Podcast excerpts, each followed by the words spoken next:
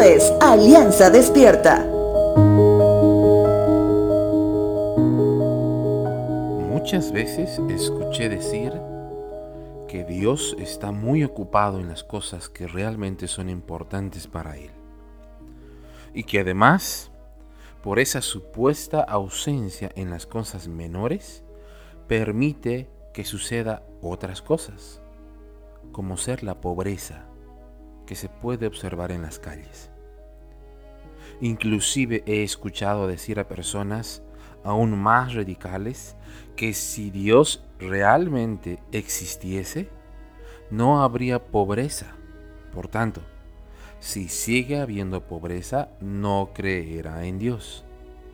Y si algún día se acaba la pobreza, finalmente se acercará a Dios.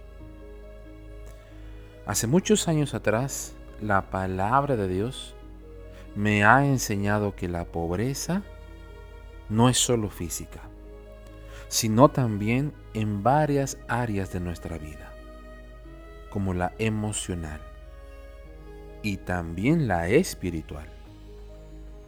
Quien utiliza a la pobreza como una carta bajo la manga para no tomar de la mano a Cristo y seguirle, omite un factor muy importante, que la pobreza no es una causa, sino el efecto de algo que ya sucedió.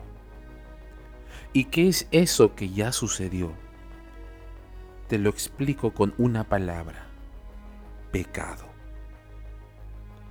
Niños pidiendo dinero en las esquinas, familias enteras viviendo debajo de los puentes, gente que hace daño mortal por tan solo robar un celular.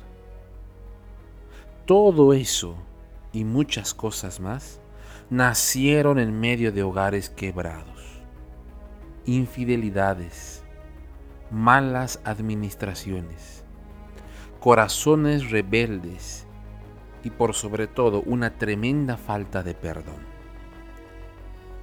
A pesar de tremendo escenario y a pesar que muchos lo niegan, Dios está ahí y está esperando que finalmente nos arrepintamos y aceptemos con humildad a Cristo como el Señor de nuestras vidas.